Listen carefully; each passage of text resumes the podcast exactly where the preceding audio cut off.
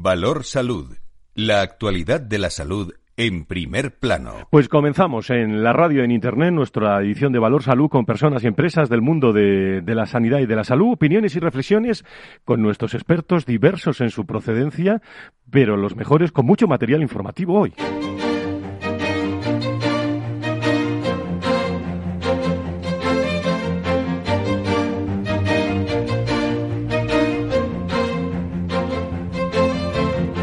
Valor Salud es un espacio de actualidad de la salud con todos sus protagonistas, personas y empresas. Con Francisco García Cabello. Muy buenos días, ¿cómo están? A 24 horas de que cumpla el plazo dado por el Ministerio de Sanidad para que la Comunidad de Madrid decrete el cierre eh, de 10 municipios, entre ellos eh, la capital. El plan sigue en el aire, ¿eh? A esta hora, las 10 y 5, las 9 y 5 en las Islas eh, Canarias, son muchas las preguntas sin respuesta que a esta hora se hace usted, que, está conduciendo, que está escuchando Capital Radio, los podcasts, que está en directo, pues eh, incorporándose al trabajo y de fondo teniendo la radio. ¿Qué va a ocurrir en las próximas eh, horas? Bueno, una noticia que afecta a la sanidad y que repercute también en el punto de vista económico que vamos a hablar. El ministro Illa parece que tiene claro que quiere cerrar Madrid. Eh mismos dijeron que había un acuerdo.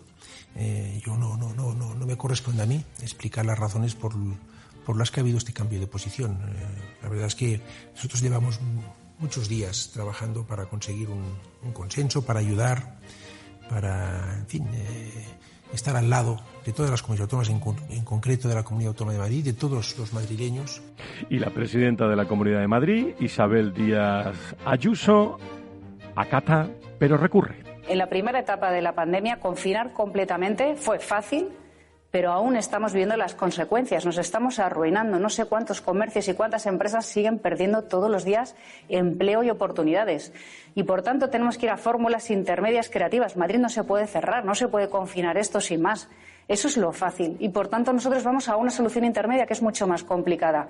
Recurso ante la Audiencia Nacional en contra de la orden ministerial de, de Sanidad que vamos a conocer en las próximas horas y, mientras la gran repercusión de esta noticia sanitaria afecta mucho a la, a la política, a la, a la, economía incertidumbre también eh, regional y nacional, por lo que es Madrid. Por Madrid eh, pasa todo el mundo, pasa la economía, las instituciones, la, la política, la toma de decisiones y no estamos suficientemente informados en estos momentos y muchos ciudadanos que bueno que tienen muchos planes que no saben si salir de Madrid si quedarse eh, las personas imagínense que, que, tienen que tienen bodas reuniones importantes mucha incertidumbre. Hasta ahora que afecta a la economía en una decisión que, que bueno que puede redundar en la cifra de más de 1.500 millones de euros de desastres para esta comunidad autónoma. En un momento en el que los datos eh, hablan de, bueno, los contagios están cayendo en la Comunidad de Madrid, mil casos en las zonas que teníamos restricciones hasta, hasta ahora y bueno, aunque las UCIs eh, están realmente con bastante presión, pero disminuyen también la hospitalización en los hospitales. Enseguida les damos los, los datos actualizados a las 18 y 9 y 8 en las Islas Canarias, pero la gran, eh, la gran duda es la, la duda eh, jurídica y me voy a un despacho de, abogados a Martínez eh, Echevarría, eh, con Carlos Martínez Ebrián, que es socio de este despacho, eh, que está con nosotros hasta hora de la mañana. Don Carlos, encantado de saludarle. Letrado, buenos días. Igualmente, Fran, encantado de saludarte. Bueno, ¿cómo podemos a esta hora, desde el ámbito de la salud y la sanidad, orientar a, a nuestros ciudadanos? ¿Cuál es la situación a estos momentos, eh, a esta hora de la mañana? Bueno, ahora mismo tenemos encima de la mesa una, una resolución, básicamente del, de, de, del Gobierno, en la que se da publicidad a un acuerdo de las comunidades autónomas que, básicamente, algunas de ellas no, no, no, han compartido. En ese acuerdo, creo que lo más relevante, básicamente, en cuanto a diferentes criterios, es que en la Comunidad de Madrid se sigue defendiendo que el criterio para confinar eh, ya sea barrios, pueblos o ciudades, es que existen de mil positivos por cada 100.000 habitantes en las últimas dos semanas y el baremo que aplica eh, el Gobierno de la Nación es, el, es de 500 por cada 100.000 habitantes. El resto de, de criterios es, es similar. Eh, claro, yo creo que lo fundamental, más allá de saber lo que, lo que dice exactamente la norma, que, es bastante autoexplicativa, eh, lo fundamental aquí es analizar la, incertidumbre que existe alrededor de la aplicación real de esta norma. como, como bien decías, eh, esta misma mañana el, Gobierno regional tiene, tiene intención de plantear unas medidas cautelares que suspenderían esta, este acuerdo hasta, hasta que se resolviera el recurso y a su vez, en caso de que esas cautelares se, se, rechazaran, tiene previsto solicitar la convalidación del TSJ de Madrid, del Tribunal Superior de Justicia de Madrid, de, esta orden. ¿Eso qué significaría? Significaría que, aunque, como bien dices, en principio eh, la norma eh, aplicaría a partir de las 12 de la noche de hoy, es decir, el primer día de aplicación sería mañana sábado, realmente esa norma, sin perjuicio de que fuera aplicable mañana, no podrían empezar a imponerse ninguna sanción hasta que el TSJ de Madrid la convalidara. ¿Qué, ¿Eso qué fecha tiene, Carlos? Muy probablemente esto, al ser una situación bastante grave, muy probablemente el TSJ de Madrid resolvería en, en, la próxima semana, eh, con, toda seguridad. Dicho esto, sí quedaría un margen de días pues para, para ver realmente cómo evolucionan los datos sanitarios antes de que se apliquen estas medidas más restrictivas. Ante este recurso de la Audiencia Nacional, ¿el Gobierno tiene eh, jurídicamente eh, alguna, pudiera tener eh, algún, bueno, pues arma preparada para esto? Realmente aquí el problema que tenemos aquí es que la norma que regula pues este ámbito sanitario es un poco ambigua, que lo que nos pasa en, muchísimas otras áreas. Eh, efectivamente el Gobierno de la Nación se, escuda en que le corresponde a él la coordinación de, eh, las medidas eh, que deben adoptarse en relación con las pandemias, cosa que en cierta medida es lógica, en tanto en cuanto las pandemias pues no entienden de, fronteras regionales dentro, dentro de España. Pero por otra parte, la Comunidad de Madrid pues defiende que esas decisiones, que ese órgano interterritorial sanitario, pues no puede tomar medidas por mayoría, sino que debe tomarse por consenso, cosa que aquí no ha ocurrido. Eh, digamos que, esto no soy yo quien tiene que pronunciarse, pero, pero, pero yo creo que no, no tiene una solución sencilla. En la medida en que hay bienes jurídicos como es la salud importantes en, juego, tiendo a pensar que, los jueces eh, eh, estimarán ante el riesgo de que, de que se expanda más la pandemia, estimarán la posición del gobierno. Es lo que tiendo a pensar. Sin perjuicio de que efectivamente todo esto está, está en el aire. Claro, eh, la gran duda, Carlos, eh, y damos toda esta explicación jurídica, porque eh, la práctica es bueno, ¿qué hacen los ciudadanos? Alguien que tenga pensado pues salir de, la Comunidad de Madrid o mm, tener que ir al médico eh, pues eh, de, un territorio a otro por una urgencia o, tiene planificado eh, precisamente salir del fin de semana. Desde el punto de vista jurídico creo que está claro, pero ¿qué mensaje práctico podríamos dar, Carlos? Bueno, desde un punto de vista práctico, cualquiera, eh, realmente lo que se está restringiendo es la entrada y salida de las poblaciones que van a ser confinadas. Dentro de esas poblaciones realmente hay una libertad de movimiento total, cosa que sorprende, por otra parte. Porque lo que, lo que la, norma también dice que los ciudadanos en estas ciudades deben evitar salir de sus casas si no es estrictamente necesario, pero eso no es una norma, eso es solo una recomendación. Lo que quiere decir que en la práctica en el caso de Madrid, por ejemplo, podríamos movernos con total libertad, lógicamente guardando todas las medidas de seguridad que ya son aplicables, pero, pero sin ninguna restricción. ¿Qué podríamos hacer aquellas personas que vivan o vivimos, en mi caso, por ejemplo, fuera de Madrid? Realmente vamos a tener restringida el acceso a la capital, pero solo eh, eh, lo que se nos restringe es el venir a darnos un paseo o a tomarnos un café básicamente eh, eh, podremos seguir viniendo a, a trabajar y todo normal, ¿no? Para ir a hospitales, juzgados, al banco si, si es estrictamente necesario, etcétera, etcétera. Por último, eh, Carlos Martínez Cebrián, como socio del despacho, del despacho Martínez Echevarría Rivera, que conoce bien el mundo empresarial, todo esto va a afectar económicamente a la Comunidad de Madrid, sobre todo un día en el que conocemos datos del paro, también a los hombres y mujeres en las organizaciones.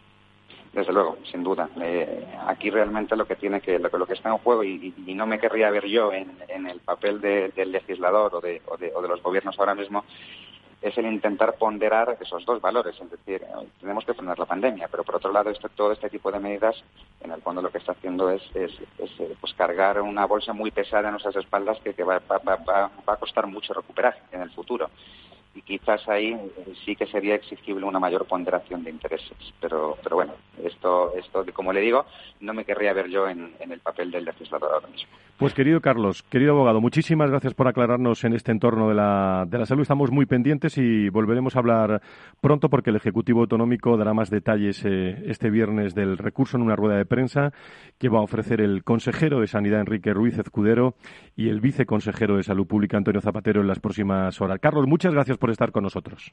Gracias, Fran, encantado. Pues con estos datos de actualidad y dando información a todos los ciudadanos, una noticia de salud y sanidad que afecta también a la economía y a la política. Comenzamos este Valor Salud este viernes 2 de octubre.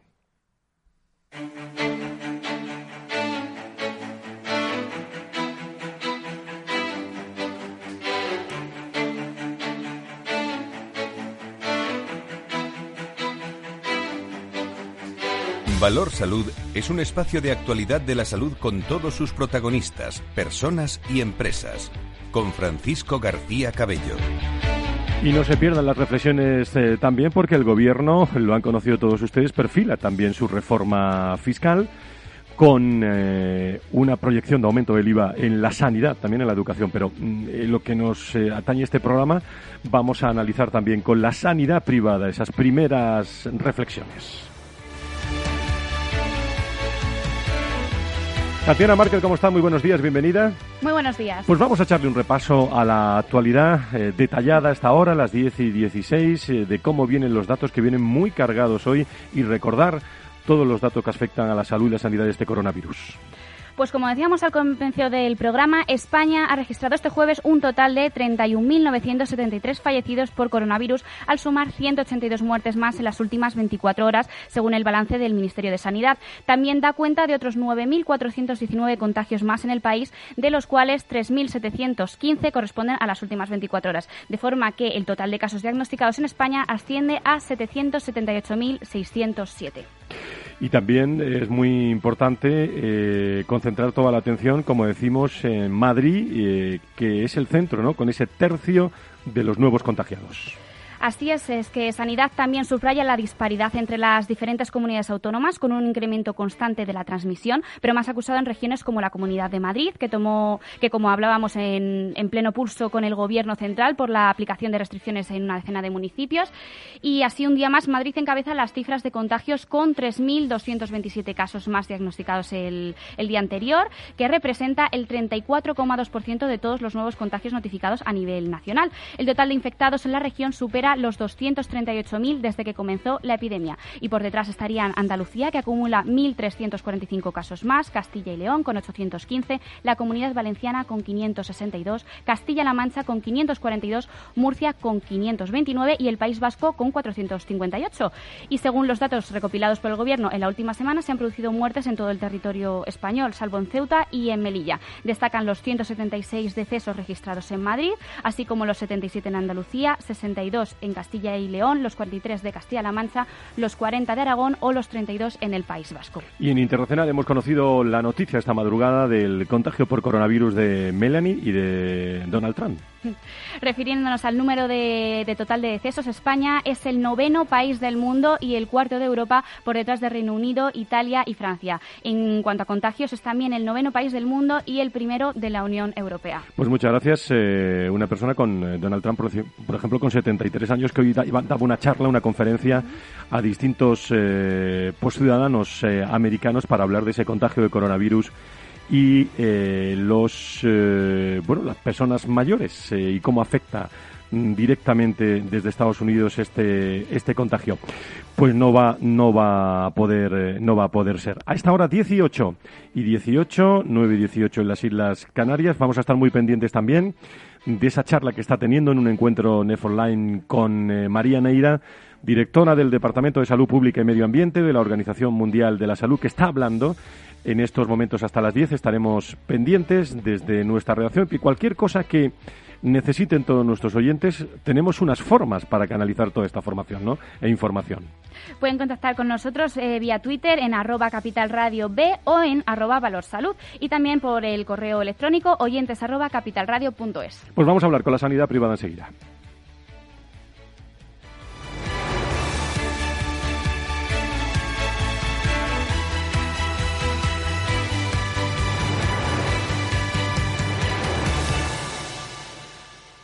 Valor Salud es un espacio de actualidad de la salud con todos sus protagonistas, personas y empresas.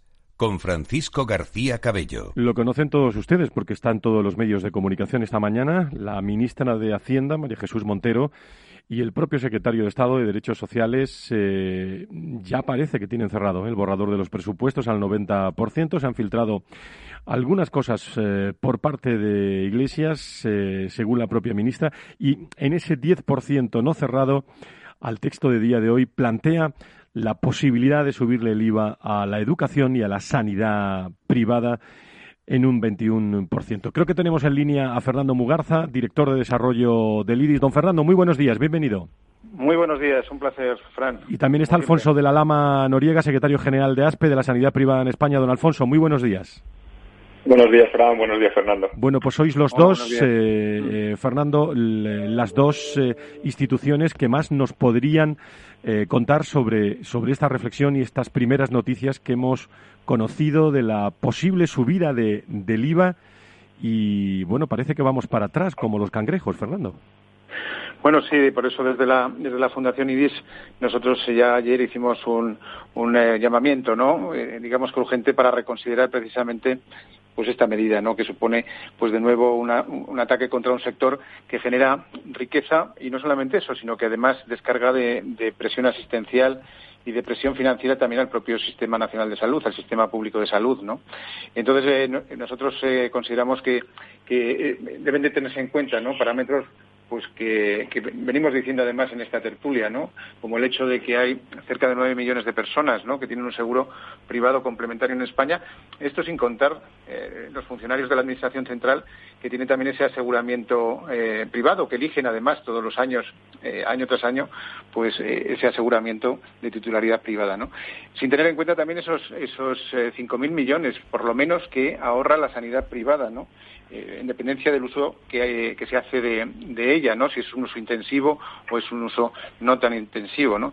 Pero lo más importante de todo, yo creo que, hay que tener en cuenta también a la hora de tomar estas medidas, pues eh, toda la actividad que desarrolla la sanidad privada en nuestro país, ¿no? Tengamos en cuenta que aproximadamente el 30,5% de las intervenciones quirúrgicas, es decir, 1,6 millones de operaciones, las realiza el sector sanitario privado, ¿no? o que, por ejemplo, el, cerca del 25% de las altas y los ingresos hospitalarios corresponden también al sector sanitario privado. O sin ir más lejos, que eh, el 25% casi también, el 24,5% en concreto, pues eh, de las urgencias son atendidas por la sanidad privada, ¿no? Entonces estas cifras eh, hay que tenerlas muy en cuenta, sobre todo a la hora de tomar las medidas, porque como bien dice la IREF, no vaya a ser que por el hecho de tratar de recaudar más, lo que estemos haciendo en definitiva es incrementar el, gasto, ¿no? Puesto que al final pues, habría un trasvase de, pacientes de la sanidad pública a la sanidad privada. Son cifras contundentes. Son cifras, Fernando, contundentes. Eh, Alfonso, si, si hay eh, camino de esos nueve eh, millones de, de personas, en este caso de aseguramiento privado, que está ahorrando a la sanidad pública, eh, ¿Qué camino tan difícil está poniendo el gobierno a la sanidad privada, no? Desde luego, esta, esta noticia con la que nos desayunamos hace un par de días es, eh, nos parece una barbaridad, ¿no? Desde ASPE y, al igual que, que IBIS, pues desde el primer momento hemos, hemos ah, contactado con el Ministerio de Sanidad, con el ministro mismo, que nos, nos ha contestado que, que, lo va a revisar, que, no, que va a hablar con Hacienda y con el mismo Hacienda, ¿no? Desde luego, y los datos que ha, que ha dicho Fernando, pues son, son claros, ¿no? De, la aportación que hace la, la sanidad privada al conjunto del Sistema Nacional de Salud y, de España. Y luego, fíjate, lo habéis mencionado ahora, ¿no? Eh, la propia autoridad independiente fiscal, ¿no? El AIREF, hace, hace un estudio que dice que esta medida supondría, eh, si no recuerdo mal, me puedo equivocar las cifras, 1.600 millones de ingresos en IBI, pero eh, el gasto que, aumentaría en más de 2.000 millones por toda esa derivación de pacientes que, optan por la privada, que a lo mejor ante un aumento del coste tan elevado como un 21%, pues volverían a, utilizar solo la pública, entonces que ya está desbordada de por sí. Eh, sin contar el tema de listas de espera que se han disparado durante la pandemia, pues imagínate en qué situación. Desde luego, no se entiende un ataque a, Ahora, y ya no hablamos solo de sanidad, ¿eh? también de educación. Estamos hablando de dos derechos constitucionales, sanidad y educación, dos servicios esenciales. y, que ahora se haga se haga este intento no si esto se hace sí Alfonso y, esperemos que recapaciten y lo y lo abandonen, ¿no? Esta idea. Alfonso Fernando, si esto es así eh, y representáis a la sanidad privada en este en este país y estamos hablando de un ahorro, bueno, de esos 8,7 millones de personas, ahorro estimado de 5.000 millones, ¿cómo vamos a hablar de colaboración pública-privada en algún momento, Fernando? Bueno, ya, ya lo hemos comentado también en varias ocasiones, ¿no? Yo creo que, este tipo de, medidas, pues eh, desgraciadamente eh, se van reproduciendo, ¿no? En el tiempo, ¿no? ¿Cuántas veces no hemos hablado en, la tertulia precisamente de, bueno, pues del hecho de poner en duda, ¿no? Las bondades de la colaboración público-privada en sus diferentes formas, ¿no? En el formato de conciertos, de concesiones o de mutualismo administrativo, ¿no?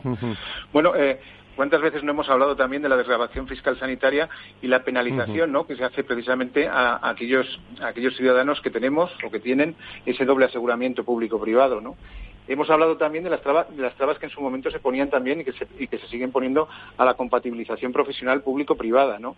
y en definitiva pues eh, no teniendo en cuenta en muchas ocasiones a, la sanidad privada en situaciones de alta complejidad y dificultad como es el hecho por ejemplo de las listas de espera no sin duda que es un tema que tendremos que hablar largo y tendido porque eh, dada la situación de la covid 19 indiscutiblemente esas listas de espera quirúrgica a pruebas diagnósticas a, consulta especializada y atención primaria se están incrementando constantemente. Quiero decir que es un devenir constante, por lo tanto, quiero decir, yo creo que es un tema también eh, desde el punto de vista de, pensamiento, ¿no? De pensamiento y de posicionamiento, sobre todo desde las administraciones, desde la administración, acerca del papel real que tiene que cumplir la sanidad privada, que desde luego esa colaboración público-privada es indispensable. Fernando, sé que tienes y te están esperando los alumnos, eh, por eso no te quiero entretener mucho.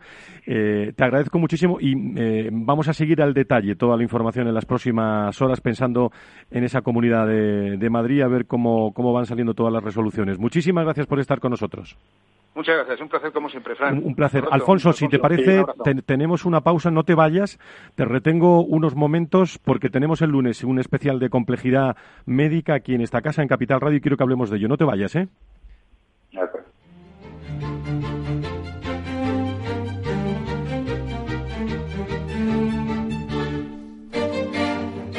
Valor Salud. La actualidad de la salud en primer plano.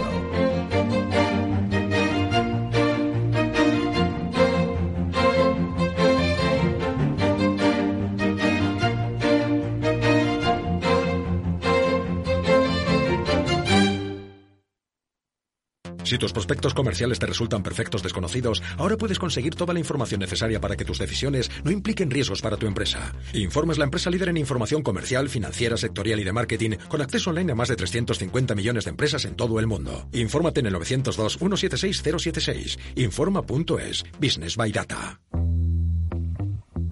En forma de U, como una V. W.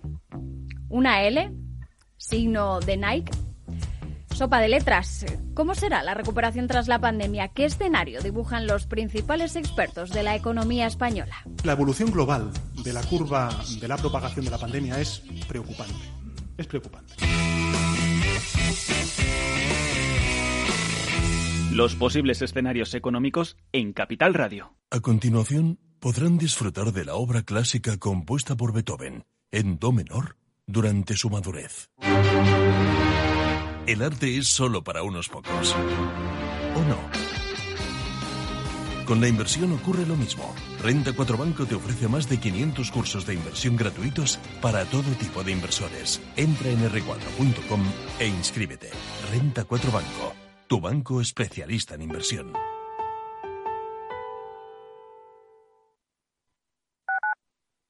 Escuchas Capital Radio, Madrid 105.7, la radio de los líderes. En forma de U, como una V. W. Una L, signo de Nike. Sopa de letras. ¿Cómo será la recuperación tras la pandemia? ¿Qué escenario dibujan los principales expertos de la economía española? La evolución global de la curva de la propagación de la pandemia es preocupante es preocupante.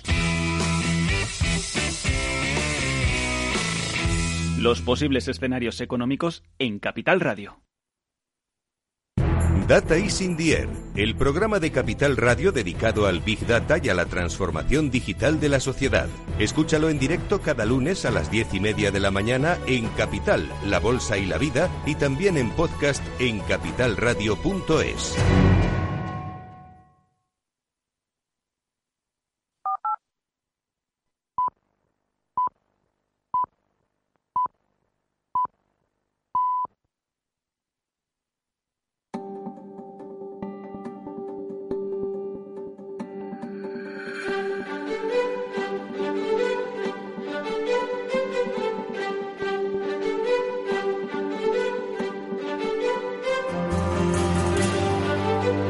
Valor Salud es un espacio de actualidad de la salud con todos sus protagonistas, personas y empresas. Con Francisco García Cabello. Las diez y media en el debate sobre el estado de la salud y la sanidad de hace tan solo unos días lo decíamos, ¿eh? Eh, estamos hablando de salud y no de política.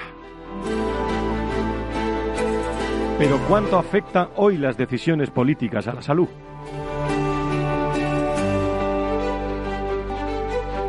Y es que la Comunidad de Madrid afronta otra etapa de restricciones en 10 municipios, entre ellos la capital, decretados por el Ministerio de Sanidad, pero que el Ejecutivo de Isabel Díaz Ayuso, como saben y hemos contado esta mañana a primera hora aquí en este programa, recurre ante la Audiencia Nacional hoy, cuya entrada en vigor eh, aún no se ha concretado. Las medidas implican el confinamiento perimetral de las ciudades de más de 100.000 habitantes con una alta tasa de contagio de coronavirus y serán de obligado cumplimiento en un plazo de, de 48 horas. Eh, les invito a escuchar, si se lo ha perdido, los podcasts de eh, la reflexión jurídica ante la salud y la sanidad que hemos tenido hace tan solo unos minutos en este programa. Alfonso, secretario general de ASPE de la Sanidad Privada en España, ¿sigues ahí, no, Alfonso?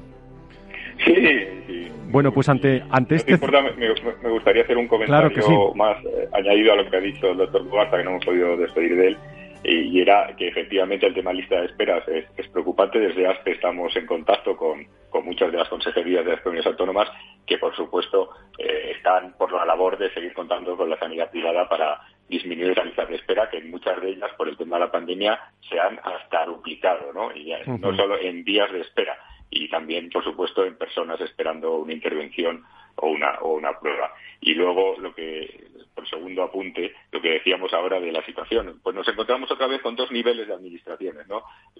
el gobierno, la administración central, eh, tomando unas medidas eh, concretas, pues en este caso eh, perjudiciales para, la sanidad privada, y en cambio luego nos encontramos las administraciones autonómicas que están sobre el terreno y que saben la realidad de, sus servicios de salud, que sí cuentan normalmente con la sanidad privada para, para complementarla, ¿no? Y bueno, pues seguimos, es una, una vieja historia esta.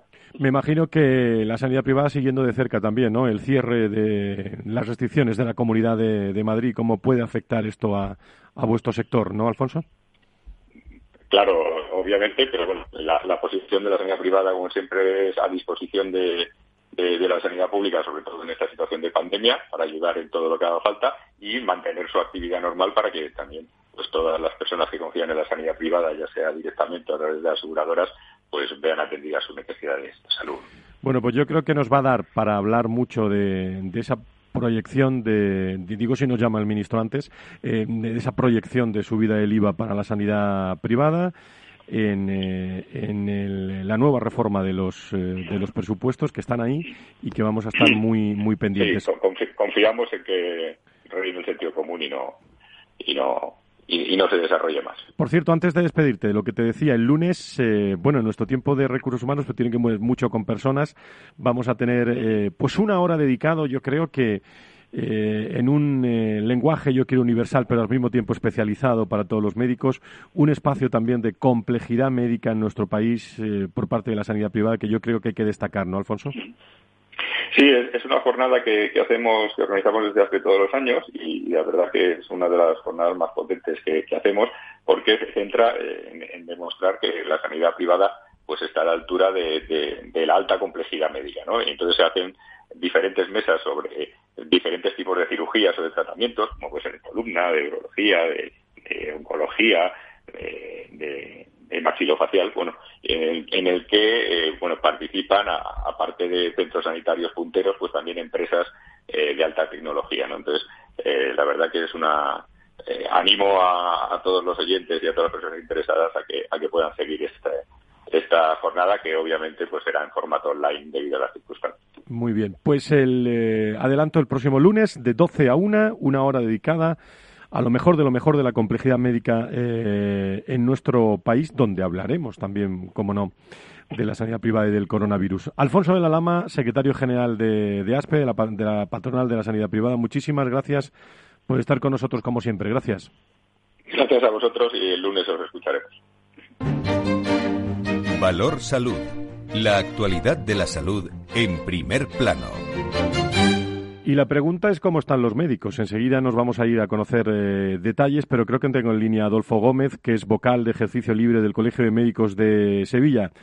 Eh, doctor Gómez, muy buenos días, bienvenido. Hola, muy buenos días, Fran, ¿qué tal? Bueno, pues, eh, pues aquí estamos, que no sabemos si nos van a confinar en la Comunidad de Madrid. ¿Cómo está llegando esa noticia al resto de España? Bueno, pues eh, un poquito expectante, ¿no? A ver, a ver cómo marcha la evolución de, la enfermedad a lo largo del territorio nacional.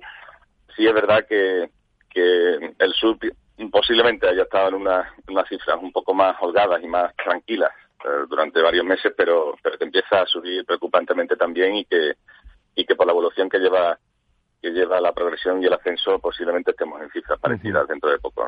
Hay mucha eh, inquietud en el sector, lógicamente médico, en distintos eh, niveles, como aquí hemos tratado en nuestro especial, pero hoy quería insistir, eh, Adolfo, en esa ley de ordenación de los profesionales sanitarias, la LOPS, conocida por la LOPS, para poder contratar a médicos sin titulación homologada extracomunitarios.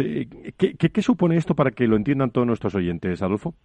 Sí, bueno, aquí hay un, sistema garante de, la seguridad en el paciente y, de la calidad asistencial, que es el sistema MIR. Si abandonamos ese sistema MIR en España o nos olvidamos de él, posiblemente eh, tengamos una, sanidad con menor seguridad y con menor calidad de atención a, nuestros pacientes. Eh, con esta ley se pretende dar eh, una salida extraordinaria y urgente a, bueno, a la carencia de puestos que hay, que hay ahora mismo en, en las plazas de medicina pública pero creo que se ha hecho sin, sin ningún tipo de rigurosidad y, y, por supuesto, no atendiendo a las necesidades reales del país. Yo creo que lo primero que tendríamos que hacer para que, para que hubiera un buen acuerdo sería sentar a las partes. Con los médicos no se ha contado. No ha habido ningún tipo de, encuentro en el cual, o mesa de negociación, donde los médicos puedan exponer cuáles son las necesidades reales y cómo mejoraría el sistema.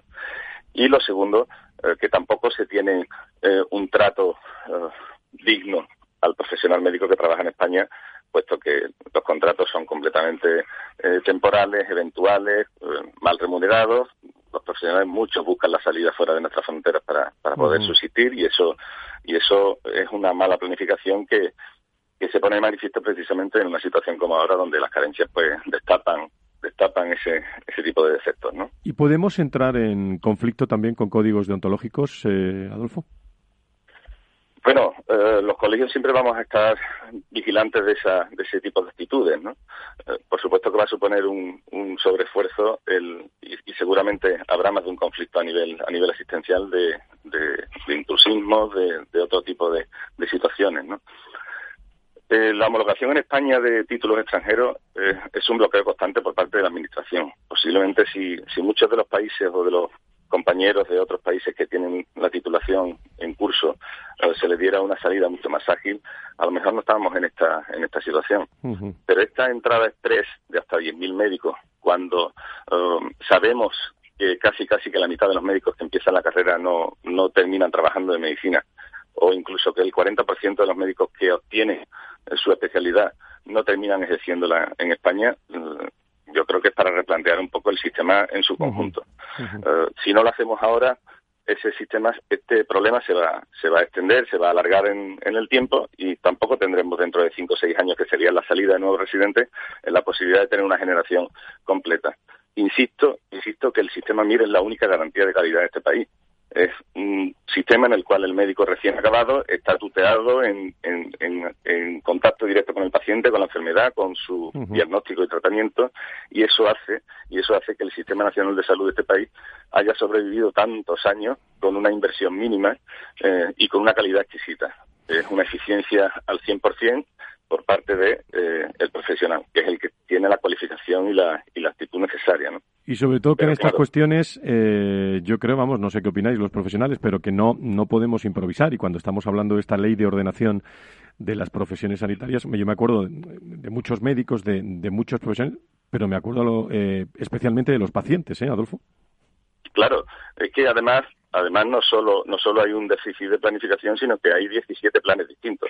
Eh, tenemos que pensar también que la, capacidad que le va a dar de autonomía a las distintas comunidades autonómicas para hacer y contratar a su a su antojo mm, va a suponer muchísimas más diferencias en, a lo largo del territorio nacional y se van a ver mucho más las deficiencias en determinadas regiones, ¿no? Muy bien, doctor Gómez, eh, Adolfo Gómez López, vocal de Ejercicio Libre del Colegio de Médicos de Sevilla, un abrazo muy fuerte y muchísimas gracias por estar con nosotros. Abrazo para todos. Gracias. María José Campillo es gracias. María José Campillo es miembro de la ejecutiva permanente de la Confederación Estatal de Sindicatos Médicos, portavoz del Sindicato Médico de Murcia y médico de familia. Doctora Campillo, muy buenos días. Bueno,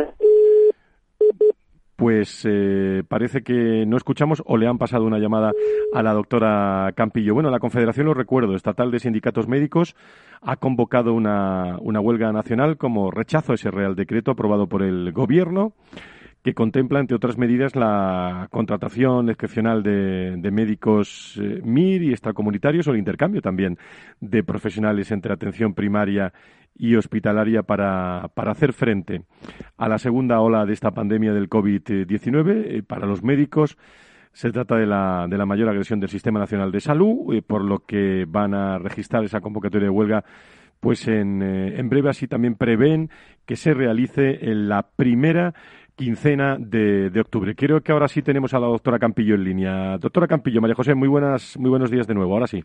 Buenos días. Bueno, pues, eh, ¿cómo está la situación en, general? Luego nos vamos a su región, pero hablando de, de, esa posible convocatoria de, huelga. Bueno, la profesión eh, entera ¿eh? eh, lo que ha manifestado es una indignación ante un decreto que, como siempre se está haciendo en este país desde hace ya un tiempo, por desgracia, venimos contemplando, pues adolece de planificación, adolece incluso, sinceramente, se salta toda la normativa que teníamos anteriormente, se salta normativas europeas, porque España no está sola en el mundo, sino que el tema de la formación, homologación de títulos y demás, pues tienen que cumplir una serie de normativas, ¿no? Y sobre todo, eh, supone un deterioro gravísimo de lo que es el Sistema Nacional de Salud, una devaluación total y absoluta de la formación médica especializada y pone en gravísimo riesgo la seguridad de los pacientes. Y todo esto, pues como estoy diciendo, ha desatado la indignación de una profesión que ya no puede más, que está agotada desde pues todo el esfuerzo que se está teniendo que hacer desde hace años, pero especialmente desde que llegó la pandemia y que lo único que está sufriendo a cambio de, ese esfuerzo continuado, de ese intentar sacar adelante un sistema que cada vez está más deteriorado, porque no se invierte, no se refuerza, pues lo único que está sufriendo es un castigo tras otro. Eh, María José, doctora Campillo, eh, preguntar yo si los médicos están cansados a estas alturas es una típica y tópica pregunta, pero no, no voy a preguntar eso, sino mm, qué hoja de ruta ve mm, y qué soluciones ve con la que está cayendo ya no desde el punto de vista sanitario, incluso también político y, económico para los médicos españoles que dedican muchísimos años a una vocación, a un servicio, a unos estudios y va a decir, eh, entre comillas, que se les paga como se les paga, ya no desde el punto de vista dinerario, sino en general, pero viene bien la expresión. Bueno, nosotros tenemos un problema con la administración actual y es que la administración actual no recibe a los médicos. Eh, estamos en una pandemia, en septiembre, la pandemia empezó en marzo y el ministro de Sanidad, por ejemplo, pues no ha tenido hasta ahora tiempo de reunirse con los médicos en ningún momento, a pesar de que no para de pedirle esfuerzo y sobreesfuerzo. Las administraciones tampoco es que estén eh, la, me refiero a la administración autonómica, aunque normalmente sí tenemos contactos con ellos, pero tampoco que estén muy por escuchar las peticiones que se les va haciendo. ¿no? El Sistema Nacional de Salud viene sufriendo un deterioro muy importante desde hace años. La crisis anterior, en el 2010, supuso un hachazo en muchas cuestiones, no solamente en salarios, que todavía seguimos manteniendo unos recortes desde hace 10 años, sino que también supuso pérdidas de plazas y pérdidas de camas, etcétera, etcétera, algo que todavía no se ha recuperado. Actualmente lo que tenemos es un médico que se le pide una formación de 11 años, ¿eh? Eh, tiene que llegar con una nota de selectividad de un 14, ni siquiera vale con sacar el 12, tiene que superar una carrera de medicina que supone un esfuerzo muy grande, porque medicina no se aprueba con un 5, sino que tienes que estar aprobando incluso con notas superiores. Tienes que superar luego un examen MIR, donde te puedes, te arriesgas a quedarte sin plaza, y a continuación pues luego tienes que pasar unos años de especialidad donde, bueno, pues menos vida tienes de todo, ¿no? Porque te dedicas solo a estudiar y trabajar. Y a cambio de eso, pues luego lo que te encuentras es un sistema donde te tiene en una situación precaria eh, hasta los 45 o 50 años, porque las oposiciones, bueno, pues eh, normalmente, pues a lo mejor se convocan cada 8 o 10 años, eh, cada oposición que se convoca luego a lo mejor tarda 4 o 5 años en resolverse. Eh, no solamente tiene una precariedad, porque ni siquiera hacen vacantes o interinidades, sino que además de eso, eh, pues claro, el sistema le viene bien tenernos cogidos, como aquel que dice, ¿no? Y te están haciendo contratos mes a mes, contratos cada tres meses, eso impide pues hasta pedir una hipoteca o poder comprar, pedir un préstamo para comprarte un coche. Con un contrato mes a mes no te da nadie, ningún banco te da dinero para una hipoteca, ¿no? A cambio de eso, además de la precariedad que tenemos, pues como digo, se está trabajando con una sobrecarga laboral tremenda, eh, hasta el punto de que, por ejemplo, médicos que ya tienen incluso plaza fija en atención primaria se plantean el, y se está y se está dejando, se está abandonando incluso las plazas fijas para irse a trabajar fuera o irse a trabajar a la sanidad privada. Y sobrecarga eh, la presión. Vaya hoja de ruta, ¿eh, doctora? ¿Cómo? que digo que vaya hoja de ruta la que tienen por delante, ¿eh? Sí, sí, nosotros, la verdad es que cada vez la profesión está más desmotivada, más desilusionada y bueno, pues un sueldo que sinceramente estamos muy alejados de lo que se está pagando en Europa. Pues vamos, y no estamos hablando de que sean los mejores del mundo, pero por lo menos deberíamos llegar a la media europea. Nosotros sacamos, sí, sí, digo que sacamos todas estas cuestiones para ver en tono positivo cómo podemos eh, ayudar también eh, desde ese punto para dar visibilidad a todas estas cosas eh, y potenciar la labor del, del, médico.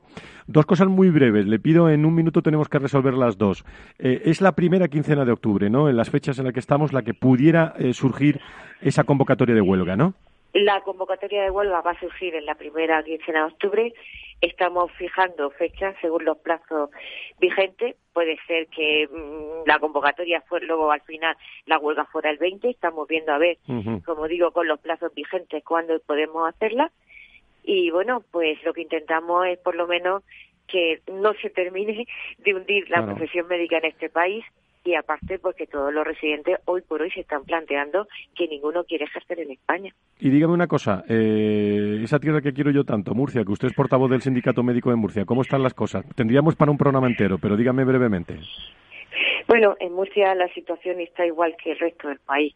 Comisión, perdón, transmisión comunitaria descontrolada, con casos que no bajamos de los 400 o 500 diarios, eh, primaria colapsada, urgencias colapsadas y la situación de los hospitales, el Hospital de Lorca al 100% desde hace ya tiempo que, que lo tenemos así, el, el Hospital del Reina Sofía pues en una situación bastante preocupante y las UCI de nueve de las que tenemos en la región, eh, pues seis están ya, que son nueve, seis están ya casi al límite de su capacidad. Doctora Campillo, la realidad del, eh, del, sector, miembro de la Ejecutiva Permanente de la Confederación Estatal de Sindicatos, nos hablado de esa posible huelga eh, en este mes de, de, octubre y portavoz del Sindicato Médico de Murcia. Un abrazo muy fuerte a todos los médicos de su región y de toda España. Gracias, doctora. Muchas gracias a vosotros. Valor Salud. La actualidad de la salud en primer plano.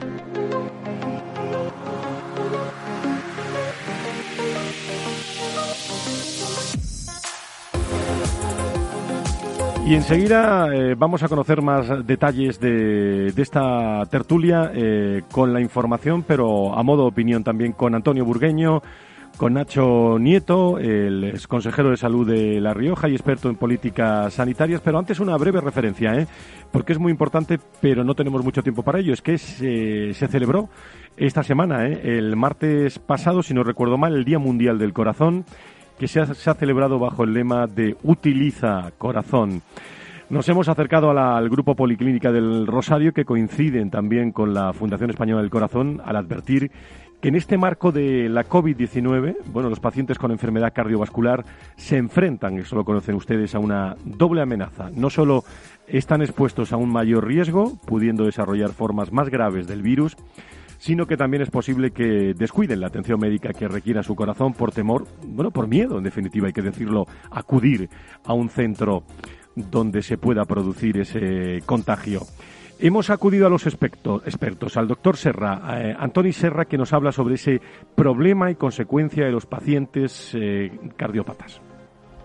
Bueno, mira, los pacientes cardiovasculares en tiempo de COVID eh, se les plantean varios problemas. por un lado, el paciente cardiovascular de per se suele ser un paciente con una tipología, ¿no? Suelen ser pacientes diabéticos, hipertensos, algunos de ellos fumadores con problemas pulmonares. Es decir, son pacientes que tienen patologías asociadas importantes y que en estos pacientes el COVID es en los que puede provocar mayor mortalidad. En la gente joven no, pero en estos grupos de pacientes sí.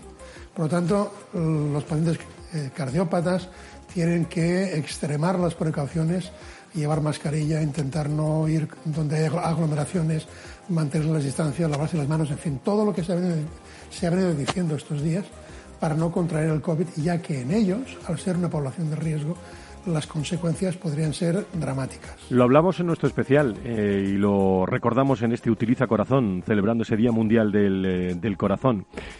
Bueno, todo es COVID. Eh, hablando de los, hospitales y de enfermedades importantes como pueden ser los infartos, porque estos infartos, según el doctor Serra, no han desaparecido. ¿eh? En la primera pandemia de COVID, en el mes de marzo, abril y mayo, que de golpe hubo un bajón en la activación de códigos de infartos, como si los códigos de infarto hubieran desaparecido. ¿no? Y han habido estudios que han demostrado que en todo el país, ¿eh? ha sido general, una bajada de entre el 40 y el 50% de los códigos de infarto. Eh, están ahí, no han desaparecido. ¿Qué ha pasado? Que la población estaba tan terrorizada, aterrorizada perdón, por, por el COVID y el mensaje de quédate en casa fue tan potente que la gente no venía al hospital. Tenía dolor de pecho, pero se quedaba en casa. Y muchos de estos infartos los han pasado en casa y seguramente muchos se han muerto en casa. Día Mundial del Corazón, datos eh, importantísimos del que nos eh, aportaba el doctor Serra en esta entrevista que le hemos realizado y que eh, hemos bueno sacado los datos más importantes en una jornada, utiliza el corazón en el que, como nos decían los expertos, el infarto mata más incluso que el COVID-19. Valor Salud es un espacio de actualidad de la salud con todos sus protagonistas, personas y empresas, con Francisco García Cabello. ¿Y cómo de cargada está la actualidad de la salud y la sanidad que afecta a la política? Antonio Burgueño y a la economía. Nacho Nieto es consejero de salud de La Rioja y Antonio, director del proyecto Impulso, todos expertos en políticas sanitarias. A los dos, muy buenos días. Buenos días. Bueno, pues eh, hoy no tenemos mucho tiempo, pero tenemos tiempo. Eh, fíjese cómo va cargada la, la actualidad. Yo creo que lo primero es lo primero.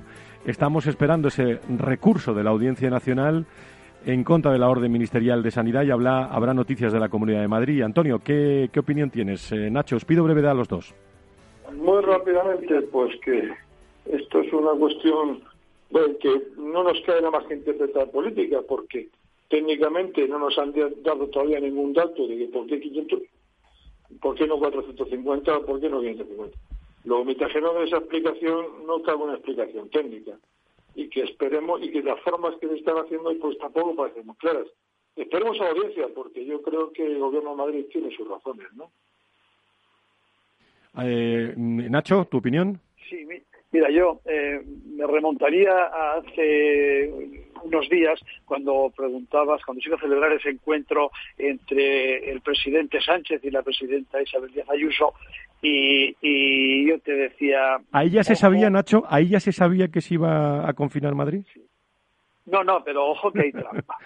Y efectivamente. hay trampa en la pregunta también, ¿eh? ¿eh? Sí, sí, no, no, no, sí, sí, no, Vamos a ver, confinar Madrid no se, ha, no se había pensado de ninguna manera y se sigue sin pensar que no es una buena medida. Eh, eh, mal dicho confinar, restringir esa movilidad de una manera de una manera tan tan revolucionada y tan poco programada y, organizada, ¿no? Eh, porque entre lo que se pretendía tratando de establecer esas normas generales para todo el Estado español y esos criterios comunes, era que se tuviesen en cuenta mm, alguna cuestión especial y que claro que una que una ciudad de tres millones y medio de habitantes no es lo mismo que una de 130.000 habitantes. Las dos tienen más de 100.000, pero las circunstancias son muy distintas y no se ha querido. Yo no tengo ninguna duda y creo que muy pocas eh, personas la tienen, lo reconocerán o no, pero no tengo ninguna duda que esto al final vuelve a ser una cuestión eh, estrictamente política y para lo cual se está utilizando la sanidad y la salud, algo tremendamente grave, porque los objetivos finales y lo que se persigue no es arreglar la pandemia, que se puede arreglar seguramente de muchas medidas, eh, eh, sino, sino conseguir un objetivo y un fin estrictamente político, que como no hay tiempo, pero si no, pero que es muy fácil saber cuál es ese objetivo y lo que se pretende por cada parte. Eh, eh, Antonio, eh, acaba de comentar, en este caso en el foro de la nueva economía, en directo María Neira, de la organización, bueno, la directora del Departamento de Salud Pública y Medio Ambiente de la Organización Mundial de la Salud. Bueno, el escepticismo también en Estados Unidos, ¿no? Con, ese positivo de COVID en, un presidente que ha mostrado siempre bueno esa enfermedad eh, y la ha mostrado en muchas ocasiones en un segundo plano. Sí, esto lo, lo de los riesgos. Eh, uno dice, eh, puede ponerse mal o no, pero cuando uno toma cierta, no toma cierta medida, los riesgos aumentan. Pues como no aumenta el riesgo, pues la, ha tocado, ¿no? Ha deseado que se recupere pronto, eso sí, también hay que decirlo. por supuesto, que todo el mundo se recupere cuanto antes, bien, pronto, eso por supuesto, es de bien nacido, ¿no? Pero, pero eh, eh, pensar bien, ¿no? Pero yo creo que al final, pues demuestra además que, bueno, pues que si en, privado hacía lo mismo que en público y le despreciaba el tema, pues, pues a lo mejor no le podía pasar nada, porque, eh, pero esto es una cuestión de riesgos. Uno sube más riesgos, pues más papeletas tiene para pasar por la enfermedad, ¿no? Es, es, la realidad, ¿no? Por eso cuando dicen, tome usted medidas, pues disminuye usted el riesgo, pues enfermo, intenta hacer su vida normal pero disminuye los riesgos, tomando las medidas estrictamente. Díganme algo ustedes, para ir acabando, sobre esos presupuestos que el Gobierno perfila y esa subida fiscal para la sanidad privada. Bueno, yo, la, eh, subida fiscal para la sanidad privada, yo no sé dónde quiere llegar. Si es que necesitan la sanidad, lo que van a conseguir es que suban las primas y que la gente tenga que pagar más por algo que desea. Porque al final el proveedor eh, eh, presiona al, al asegurador privado y al final las, las primas y los precios acaban subiendo. Eso no tengo ni idea y no es buena cosa, eso no es ninguna buena cosa. ¿Nacho? Que también me creo que estos presupuestos no tienen que pasar por el visto bueno de, de Europa y, vamos a ver, vamos a ver porque yo no, ¿Cómo acaban? tengo todo conmigo. yo, desde luego, con independencia de, de, lo que obliga una Europa a hacer, que obliga muchas cosas y a pocas se le hacen caso por este gobierno, el tema de ese aumento en el IVA que no solo es para la sanidad privada, es también para la educación concertada y privada, pues es un ataque, lo, yo creo que lo dejaba muy claro el otro día el vicepresidente segundo del gobierno de España, ¿no? que decía que la que la educación concertada tenía que desaparecer, que era un mal que teníamos que, evitar y dejar fuera. Yo creo que está todo dicho. Sí, pues en 30 segundos si Europa no ve que, que tiene que, realizar lo que están diciendo, porque al final los gastos y los ingresos tienen que cuadrar en base a unas políticas realistas, como vean que no es realista, lo van a pagar. Pues a los dos. Eh, los presupuestos que todavía no lo hemos visto. Presupuestos eh, y la jornada de la Comunidad de Madrid, temas centrales que vamos a seguir a lo largo de toda la jornada. A los dos, Nacho Nieto, eh, Antonio Burgallo, muchísimas gracias por estar con nosotros. Un abrazo para Muchas gracias. Gracias, un abrazo a todos ustedes. Pendientes de todas las noticias aquí en Capital Radio, en los servicios informativos y el próximo viernes más salud y sanidad y el lunes especial, complejidad médica, con eh, Félix Franco, con Tatiana Márquez y con un gran equipazo de, de profesionales expertos. Muchísimas gracias. Buen fin de semana.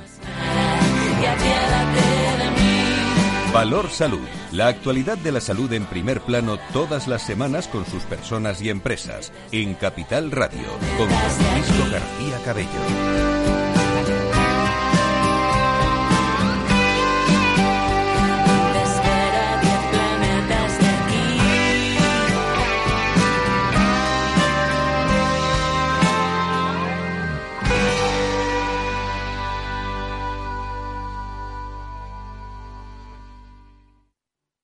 A la hora de invertir, la diferencia entre la convicción y la palabrería está en el grado de compromiso que eres capaz de asumir. El nuestro es este. En Finanbest solo ganamos si tú ganas primero. Conoce todas las ventajas del Result Investment. Tienes mucho que ganar. Finanbest, tú ganas.